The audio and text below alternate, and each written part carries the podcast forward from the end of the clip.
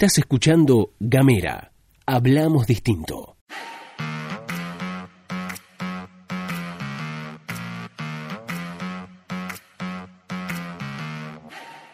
Hola, hola, hola, hola, hola, ¿qué tal? Bienvenidos, bienvenidas, bienvenides a esto que hemos dado en llamar la pastilla de Gamera, este micro informativo que distribuimos de lunes a viernes.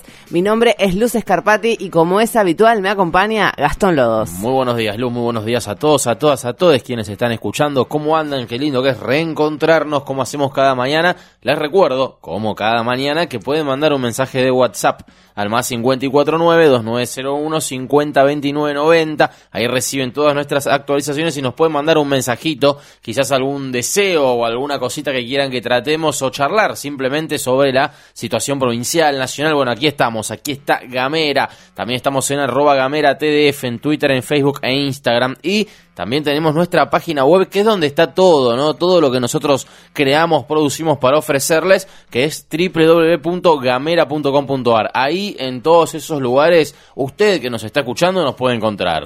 Así es, ahí van a poder encontrar todos nuestros contenidos y si te faltó es escuchar alguna de los podcasts, algunas de las series que con tanto amor grabaron los podcasteros que forman parte de la comunidad de Gamera, lo vas a poder encontrar todo ahí en gamera.com.ar y si no, por supuesto, siempre está la opción de encontrarnos en Spotify. Y ahora sí, si te parece bien, nos vamos a repasar las noticias, las informaciones, lo que pasa acá en Tierra del Fuego y también en el ámbito nacional.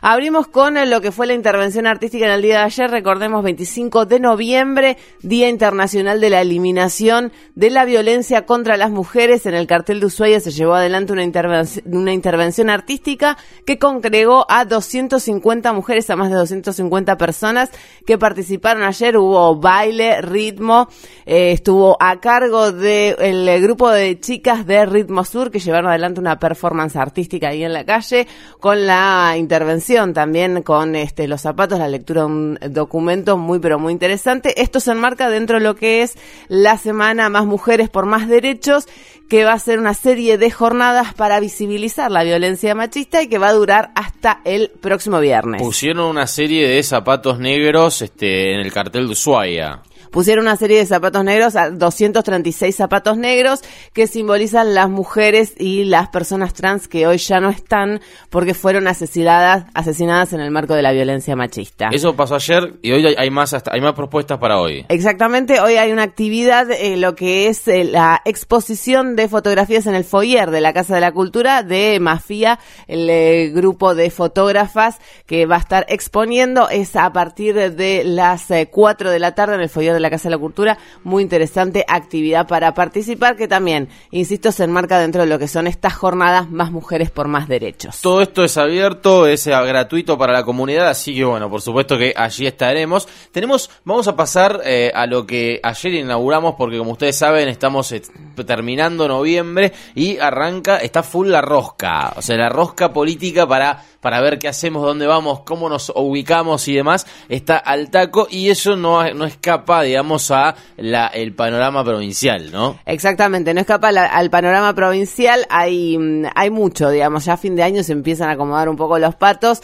Eh, la novedad proviene de la Cámara Legislativa Provincial porque se presentó un proyecto para cambiar quién toma juramento a los, a los legisladores electos. Por reglamento interno, hasta el día de hoy, quien lo hace es el legislador de más edad, el más, viejo. Así es. Bueno, presentaron un proyecto, eh, el, legislador justicialista Ricardo Furlan, para que eso, esa, esa toma de juramento, en vez de que la haga el legislador más viejo, lo haga el legislador más votado. ¿Qué dijo Furlan? Dijo, es necesario actualizar este aspecto del reglamento, ya que ser el más viejo no me parece un motivo válido para ejercer, aunque sea de manera transitoria, la Cámara. Suena interesante y además se resalta de, algún de alguna manera el aspecto democrático, teniendo en cuenta que el legislador más votado... Eh, me mira, Gastón, sí, ahora vamos a profundizar un poco más de dónde viene esto, porque dale.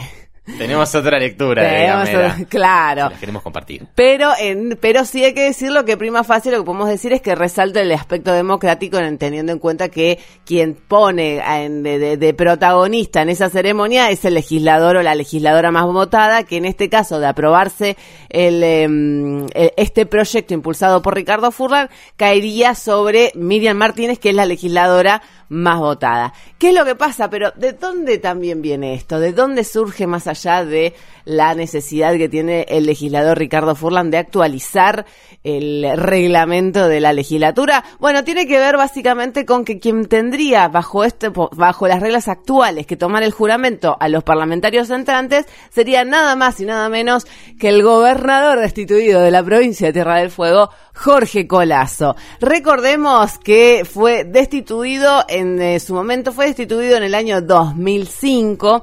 Había un legislador que va a asumir, que va a renovar su banca, que eh, formó parte de, de esa cámara, incluso formó parte de la sala juzgadora, digamos, es uno de que- quienes lo, quien lo destituyó a Jorge Colazo. Estamos hablando de alguien que es legislador hace mucho, pero mucho, mucho tiempo. 20 años. Sí, Damián Loeffler formaba parte de esa conformación legislativa.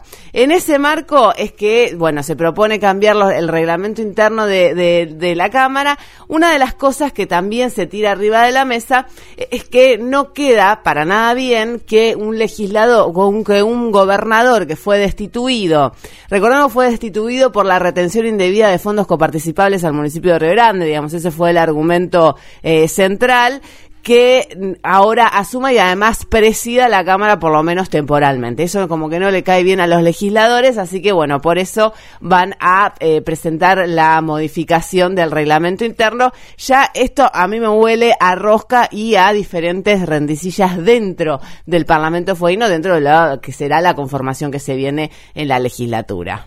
Bien, te cuento si querés nos quedamos en el tema rosca porque nos vamos a nivel nacional, la rosca nacional. Eh, nos vamos más precisamente la rosca legislativa nacional, pero nos vamos al Senado de la Nación, ¿sí? Al Senado de la Nación. Dale. Vamos a, a contar primero que se va a realizar este mm, 27 de noviembre, si no me equivoco, la sesión especial preparatoria en el que eh, en la que Gabriela Pinchetti le va a tomar juramento a los nuevos senadores este, y a la vicepresidenta electa Cristina Fernández de Kirchner, por supuesto. Qué momento. Este, qué momento, va a estar lindo verlo. Qué Eso. momento. Cristina Fernández de Kirchner va a ser quien le tome juramento a Alberto Fernández el 10 de diciembre. Para eso todos los senadores deben estar este, ocupando ya sus bancas. Algunas cositas que se charlan en relación al Senado Nacional, cómo se va a ubicar este, el nuevo oficialismo. Lo primero que hay que contar, y esto ya lo veníamos anunciando en Gamera, lo veníamos contando, es que va a haber un solo frente, un solo bloque en el Senado, se van a unificar el bloque justicialista, lo que hasta hoy es el bloque justicialista, con el del Frente para la Victoria y va a ser el bloque, por supuesto, del Frente de Todos. ¿Quién, presi- quién preside actualmente el bloque justicialista? Carlos Caserio, ¿sí? Sí. Carlos Caserio este, es Córdoba, es senador nacional por la provincia de Córdoba, pero al parecer eh, Alberto Fernández le ofreció a Caserio un lugar en el gabinete nacional. Parecería que Caserio va a aceptar eso, por lo tanto deben buscar un presidente en el Senado. Eh, ¿A quién es quién está apuntado? Para, ¿Quién estaría apuntado para ser el presidente del Senado del bloque del bloque del Frente de Todos? José Mayans, que actualmente es este senador nacional y que bueno, parece que tiene un diálogo muy fluido, de mucha interacción con eh, el con Ambos C- bloques. con ambos bloques, con CFK y con eh, digamos lo que sería el pejotismo. Claro, porque una de las características que tiene que tener el presidente de, de- de los bloques es que pueda nuclear y pueda dialogar con estos, con todos estos sectores que forman parte y que nuclea el frente de todos, porque no solamente está el bloque del PJ y el kirchnerismo, sino también el bloque del masismo. Claro, claro, tal cual. Este, sí, sí, va, es- va a ser una tarea de diálogo total, de consenso Claro. total. Ahora bien, hay un cargo, hay un, hay un rol institucional que todavía no se sabe bien quién lo va a ocupar, pero que eh, hay mucho revuelo alrededor de eso, porque es el de el presidente o la presidenta provisional del Senado. ¿Por qué es muy importante ese cargo? Porque esa persona, que hoy es Federico Pinedo, es la segunda persona en la línea de sucesión presidencial. Es decir, la primera persona, obviamente, en la línea de sucesión presidencial es el vicepresidente, ¿no? Tener el presidente, Claro. el vicepresidente, si el vicepresidente no pudiera asumir funciones, en el caso de que el presidente deba retirarse de su cargo por cual, por X o, o por B motivo, este, asume el vicepresidente. Si no puede, asume el presidente provisional del Senado. ¿Quién se apunta? ¿De quiénes había hablado? De Anabel Fernández Agasti, que es este una CFK, CFK, digamos, del riñón de Cristina Fernández de Kirchner y de Oscar Parrilli. Sí. Digo, más cercano a Cristina no existe en este momento que Oscar Parrilli, o en su momento no ha existido que Oscar Parrilli, pero sin embargo parece que todos los reflectores apuntan a Santiago del Estero porque se está hablando de Claudia Abdala. ¿Quién es Claudia Abdala? Claudia Abdala fue gobernadora de Tierra del, de Tierra del Fuego, perdón, de Santiago del Estero. Este, es la esposa del actual gobernador Gerardo Zamora, que ya había sido gobernadora. Gente Sí. muy asociada al PJ, al PJ-PJ, digamos, y ella sería la presidenta profesional del Senado y atención a esto, propuesta por Cristina.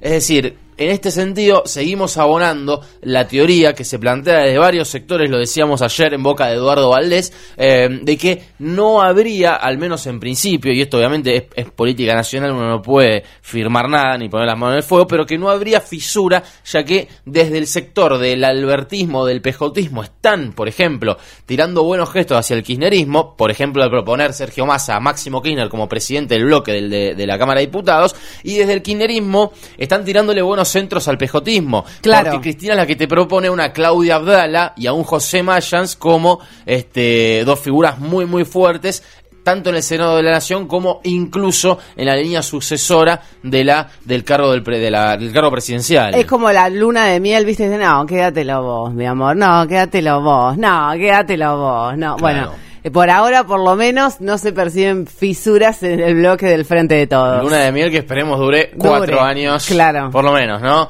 Eh, otra, tengo otra y esta me parece ya un poco más heavy metal porque salimos de la rosca y nos vamos al plano económico. El Ministerio de Hacienda presentó lo que se considera lo que se llama el balance económico de Ministerio de Hacienda, Ministerio de Economía, ¿no? Macri lo Claro. nombró pero el Ministerio de Economía. Eh, el balance económico de los últimos cuatro años de gestión lo presentó Hernán Lacunza, que bueno, igual, digo, es como que fue, Lacunza fue el ministro de Transición, ¿no? De Economía. Y en ese balance económico hay varios Claro, datos. no, no, perdón, no nos olvidemos de Duhovne. Sí, no, el que la chocó fue Duhovne. Claro. Y antes Pratgay, digo, la Cunza, qué sé yo. Sí. Todo bien, no llegamos ni a conocerlo prácticamente, ¿no? Pero bueno, ¿cuáles son algunos datos que me parece interesante que les quiero contar, que quiero compartir con ustedes? Ya lo último que les compartimos el día de hoy. Eh, la primera es que entre fines del 2015 y y 2019, es decir, en el periodo macrista, eh, hubo un aumento de la deuda pública de 74 mil millones de dólares. ¿sí? Sí. Eh, al mismo tiempo, en el informe que, que está a cargo de Hernán Lacunza, se plantea que del total de desembolsos del FMI al país, el 80% se aplicó a cancelar deuda en moneda extranjera. Para, vos me estás diciendo que nosotros tomamos un aumento de la deuda pública de 74 millones de dólares para pagar deuda pública?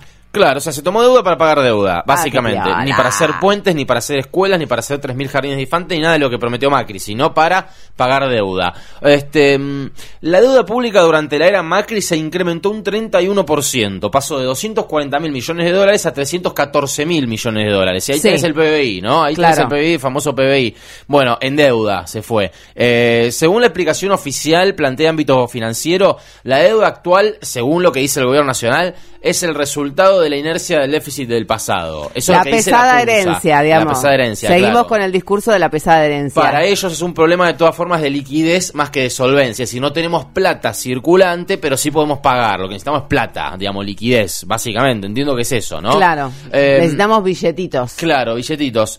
Eh, alguna- algunas cositas más que res- respecto al informe y ya cerramos. Plantean que la actividad económica está estancada. eh, eh, en agosto del 2019 el nivel de actividad es todavía un, tre- un 3,4% inferior al de 2015 de actividad económica. Eh, por supuesto que reconocen haber fallado en el objetivo de bajar la inflación. La CUNSA estimó que este año va a terminar en 55%. Eh, cuando asumió Cambiemos la gestión en el 2015 rondaba en un 30%, es decir, que subieron un 25% la inflación. La- los niveles de pobreza también son superiores a los que este, recibieron. Lo, lo, mm, van a dejar una pobreza, una pobreza del 35,4%. ¿sí? Eh, por otra parte, en lo único que si se quiere estar un poco más optimistas es en lo que sería el, digamos el, el- el balance fiscal, ¿sí? Plantean que van a cumplir, que se está cumpliendo con la meta de que haya un déficit fiscal de 0,5%, pero finalmente eh, el informe que ha presentado el Ministerio de Economía en la en manos de Hernán Lacunza arroja todos estos indicadores que claramente, bueno, no sé, las conclusiones las podrán sacar ustedes, ¿no? Pero los números son estos y son números del gobierno nacional, ¿eh? Ey, porque el no son números del Instituto Patria, son Claro. números del Nacional. Claro, porque hey, el INDEC es muy transparente, eso también, digamos, Claro. es otra cosita, ¿no? Como para... Sí, lo único quizás, ¿no? En estos cuatro años, finalmente, bueno, entonces, estos son los números de la administración Macri. Prácticamente ningún indicador que eh, económico, ¿no? Estamos hablando prácticamente ningún indicador a 15 días de que Macri deje el gobierno, ningún indicador económico ha mejorado, ni siquiera se ha mantenido. Es decir, esto lo dijo, lo dijeron varios, ¿eh? varios actores políticos. Todos los problemas que dejó el kirchnerismo, el macrismo los agravó e incluso creó problemas nuevos que antes no existían. Este es el balance económico de estos cuatro años de una era política que, bueno, por lo menos este, se corre por un rato. Ahora sí nos vamos, nos despedimos, esto ha sido todo por hoy, estuviste escuchando La Pastilla de Gamera.